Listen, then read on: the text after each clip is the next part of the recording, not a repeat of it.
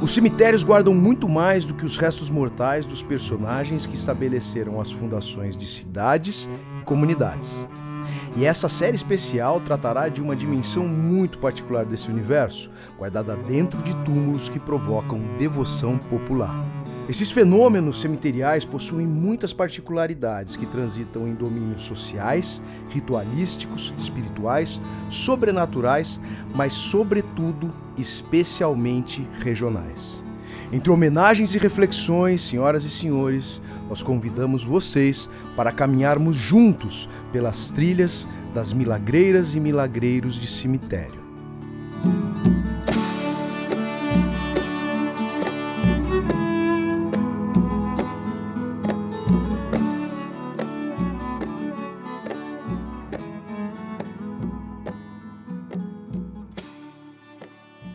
Especial Milagreiras e Milagreiros de Cemitério, Ana Rosa, a milagreira do cemitério, vingadora de mulheres agredidas. Tenho imenso carinho pela cidade de Botucatu, interior de São Paulo. Passei muitas das minhas férias escolares por lá, onde tenho grandes amigos e amigas e foi muito interessante voltar a Botucatu para visitar o cemitério Portal das Cruzes. Isso porque ele sempre fez parte do meu imaginário, mas eu jamais havia entrado em seus domínios. Sentia que éramos velhos desconhecidos. Na minha infância, sempre o via no final da avenida, onde íamos encontrar todo mundo, especialmente num bar meio lanchonete chamado A Libanesa. Ele ficava lá no final da avenida, com suas três cruzes altíssimas, lembrando que ali era mais do que o final da avenida, era o ponto final de todo mundo. O cemitério Portal das Cruzes tem como data de fundação o ano de 1893 e pode não ser o primeiro cemitério de Botucatu, mas é o mais antigo em atividade. É bom lembrar que enterramentos eram feitos no entorno de igrejas e em seus interiores, mas não é por isso que o Portal das Cruzes não é o mais antigo de Botucatu. Uma recentíssima descoberta revelou um cemitério de italianos que pode remontar o século XVIII. Ele é chamado de Cemitério de Porto Martins e fica na região do Rio Bonito. Por acaso, outro local que frequentei muito na minha infância já que meus primos, por afinidade, tinham um rancho lá, na beira do rio. Aliás, já se tinha registro de um cemitério naquela região, mas a suspeita era de que essa necrópole estaria submersa na grande área inundada que ocupa o local. Mas o cemitério não estava submerso, não pelo menos embaixo d'água. Ele estava sim debaixo de um canavial e foi encontrado pela observação de algumas cruzes que indicavam sepultamentos no local. Esse cemitério era um cemitério de imigrantes italianos, colônia preponderante em Botucatu. Mas vamos voltar ao Portal das Cruzes. O Portal das Cruzes sucedeu outros dois cemitérios importantes na cidade. O primeiro deles, o Cemitério dos Católicos, que ficava nas cercanias do antigo Fórum próximo também à Igreja Matriz. O Campo Santo foi totalmente desativado em 1899. A outra necrópole era o cemitério dos presbiterianos no bairro Boa Vista, que foi descontinuado em 1906. Os restos mortais assentados nessas duas necrópoles foram transladados para o cemitério Portal das Cruzes. Portal das Cruzes também guarda os mortos das famílias protagonistas na formação de Botucatu, que completa 180 anos de fundação no dia 23 de dezembro de 2023. Mas o Portal das Cruzes possui uma estrela soberana, uma divindade que inspira devotas e devotos ao longo de mais de um século e cuja história já foi encenada, transformada em tragédia literária e cantada pelo povo. Seu nome é Ana Rosa. Ana Rosa era uma menina doce que vivia em um sítio isolado em Botucatu. Ela conheceu Francisco de Carvalho Bastos quando esse estava de passagem pela cidade. O apelido de Francisco era Chicuta, e é assim que a partir de agora vou me referir a ele. Chicuta era conhecido por seu temperamento arredio, impiedoso e violento. Inclusive, no livro Ana Rosa, Sua Vida, Sua História, do escritor Moacir Bernardo, há uma passagem em que Chicuta esfaqueia uma mula pelo simples fato dela ter empacado na estrada. Mas não era esse comportamento que ele demonstrou a Ana Rosa nos primeiros contatos. Ao contrário, sempre se mostrou cortês, tratando-a com muito respeito e gentileza. Os dois iniciaram um namoro que logo se converteu em noivado, Casaram-se em Avaré, onde passaram a viver na fazenda de Chicuta. Há uma versão que diz que Ana Rosa se casou com Chicuta aos 15 anos, mas há outra versão que conferia a moça 17 anos de idade quando deste acontecimento. Beleza de Ana Rosa logo despertou um ciúme doentio em Chicuta. Pensamentos corrosivos começaram a ocupar sua mente toda vez que ele saía em comitiva e deixava sua esposa sozinha na fazenda. O homem cortês se tornava, dia a dia, um marido obsessivo e violento. Sua obsessão era tamanha que Chicuta passou a cancelar suas comitivas para poder ficar vigiando sua esposa. Literalmente, o casamento passou a ser uma prisão para Ana Rosa, já que Chicuta, sempre que tinha que viajar para transportar seu gado, trancava a esposa em casa e só a soltava com seu retorno. Além do cárcere e das humilhações verbais, Ana Rosa também era constantemente agredida fisicamente. Depois de três anos desse infernal martírio, Ana Rosa, que até aquele dia sofria silente, decidiu por fim ao seu calvário marital. Ela conta suas intenções ao Norato, homem escravizado que fazia as vezes de caseiro da fazenda de Chicuta. O Norato, que assistia à rotina de brutalidades de Chicuta para com a moça, se compadece e decide ajudá-la. O plano não era exatamente complexo. Eles esperariam Chicuta sair para alguma diligência com sua tropa e fugiriam para Botucatu, terra natal de Ana e onde residia Dona Lousada, tia de Ana Rosa. E no final de uma tarde, após a saída de Chicuta para mais uma carreira de gado, o Norato e Ana Rosa partiram para Botucatu. Viajaram por toda a noite, chegando em seu destino na manhã seguinte. Porém, um problema se impôs. Ana Rosa não sabia endereço de sua tia. Diante da tristeza e do cansaço, encontrar um lugar qualquer para o pouso era uma necessidade imediata. E o primeiro estabelecimento que encontraram aberto foi a Casa de Tolerância de Fortunata Jesuína de Melo, a cafetina da cidade. Ana Rosa explicou toda a situação para a empreendedora, que lhe deu guarida. Fortunata ainda disse que conhecia sua tia, afirmando que Dona Lousada costurava para as moças de sua casa. Honorato se despede, já que havia cumprido seu propósito de ajudar Ana Rosa, e volta a galope para a fazenda de Chicuta, chegando na propriedade antes de seu patrão retornar de sua carreira com o gado.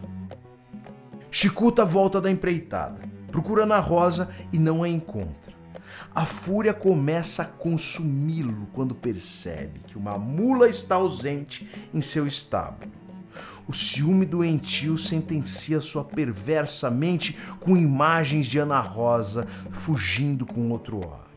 Ele indaga a todos que encontra pela frente sobre o paradeiro de sua esposa, e ao pressionar o filho de uma mulher escravizada, o garoto diz que viu Honorato selando duas mulas e partindo mato adentro com sua esposa. Honorato é convocado pelo chefe para uma tarefa na roça. Isolados no mato, Chicuta coloca a faca no pescoço do homem e o ameaça de degola se não contar o paradeiro de sua esposa fugitiva. Honorato não vê saída e conta que Ana Rosa está em Botucatu. Chicuta degola Honorato e segue para Botucatu.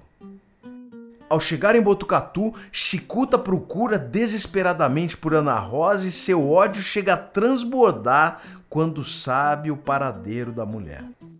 Ele segue enfurecido até o bordel de Fortunata e, ao chegar lá, tenta arrancar Ana Rosa de dentro da casa. Mas, além de ser afrontado pela esposa fugitiva, que lhe diz que prefere a morte do que voltar a seus braços, Chicuta leva uma coça de Fortunata e de Dona Lousada. Depois de humilhado, escorraçado, Chicuta jura vingança. Ele vai até um botequim e começa a bolar um plano para se vingar de sua esposa. Recomendado por homens do local, ele procura e contrata dois matadores para levarem a cabo seu perverso plano. O nome deles: Hermenegildo Vieira do Prado, Minigildo e José Antônio da Silva Costa, o Costinha. Chicuta sabia que Ana Rosa tentaria fugir para o Paraná, estado em que uma parte de sua família residia. Sendo assim, a ideia era de que Costinha fosse até o bordel de Fortunata, na condição de cliente, e deixasse vazar a informação de que estava com uma comitiva que iria até o Paraná de maneira muito sutil, faria com que a notícia chegasse até Ana Rosa, que poderia, ao vislumbrar a possibilidade de ter proteção para seguir com sua tropa protegida até o estado em que sua família vivia. E aconteceu exatamente isso. Ao saber da história, Ana Rosa procurou Costinha, que por sua vez a convidou a seguir com ele e sua suposta tropa até o Paraná no dia 21 de junho de 1885, na hora combinada, Costinha encostou o cavalo no alpendre da casa de Fortunata, que junto com Dona Losada se despediram de Ana Rosa, desejando a toda a felicidade do mundo. Ana Rosa seguiu na garupa de Costinha até a picada do rio Lavapés. De repente, Chicuta e Minigildo saltam do mato e arrancam a moça do cavalo. Ana teve tempo apenas de fazer uma súplica a Deus, já que quase imediatamente depois foi despida e toda sorte de perversidade foi feita com seu corpo. Ela foi imobilizada por Menegildo e Costinha e Chicuta se deleitou de seu plano sádico de vingança. Ele começa a mutilar a moça, arrancando-lhe um pedaço da bochecha, depois dos seios, lábios, nariz, vísceras até desmembrarem totalmente seu corpo. Os três monstros gargalhavam enquanto esquartejavam Ana Rosa viva. O corpo de Ana Rosa foi encontrado no dia seguinte, espalmado em um espinheiro, com seu coração cravado por uma faca. Em estado de choque, o tropeiro que encontrou o corpo indicou o local à polícia que seguiu até as imediações do rio Lavapés para confirmar a ocorrência. A notícia se espalhou feito um rastilho de pólvora e a imagem do corpo da moça chegando na cidade de charrete, coberto com um lençol completamente ensanguentado, foi descrita com indignação por gerações e gerações na cidade de Botucatu. Embora muitas testemunhas tenham sido ouvidas, o depoimento de uma mulher escravizada foi fundamental para apontar os autores daquela atrocidade.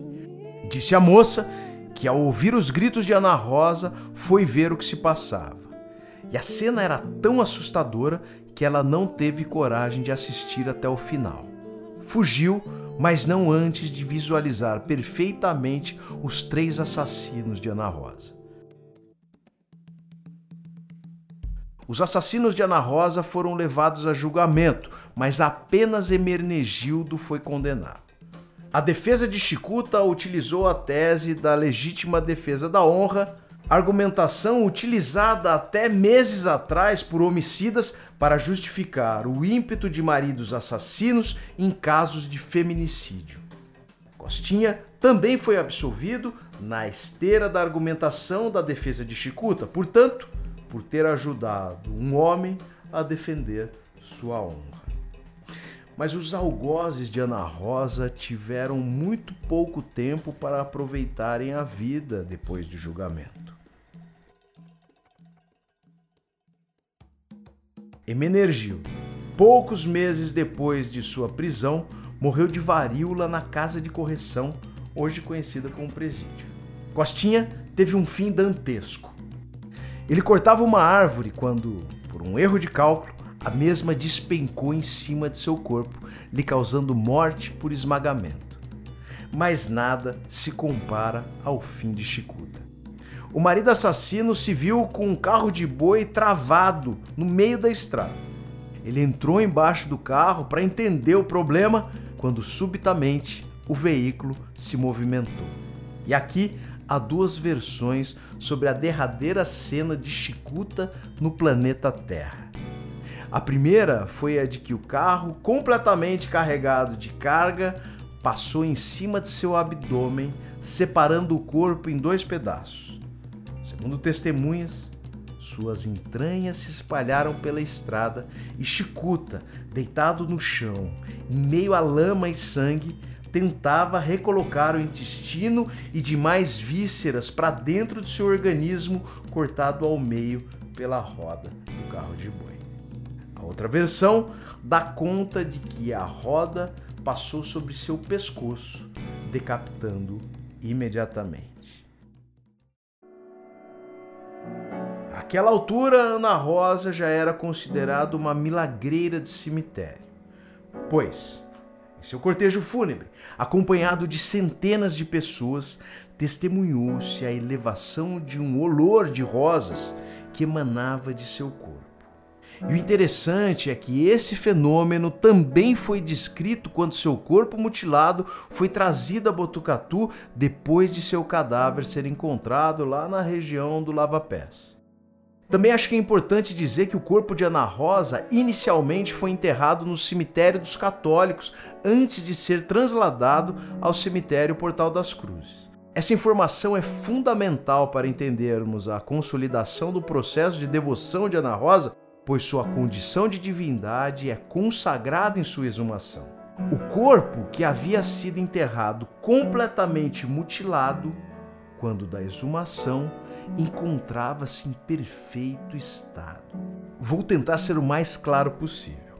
O corpo de Ana Rosa, que havia sido enterrado completamente mutilado, encontrava-se em perfeito estado, não apenas não decomposto, mas também íntegro, como se o corpo da moça jamais tivesse sido esquartejado. A devoção a Ana Rosa é imensa.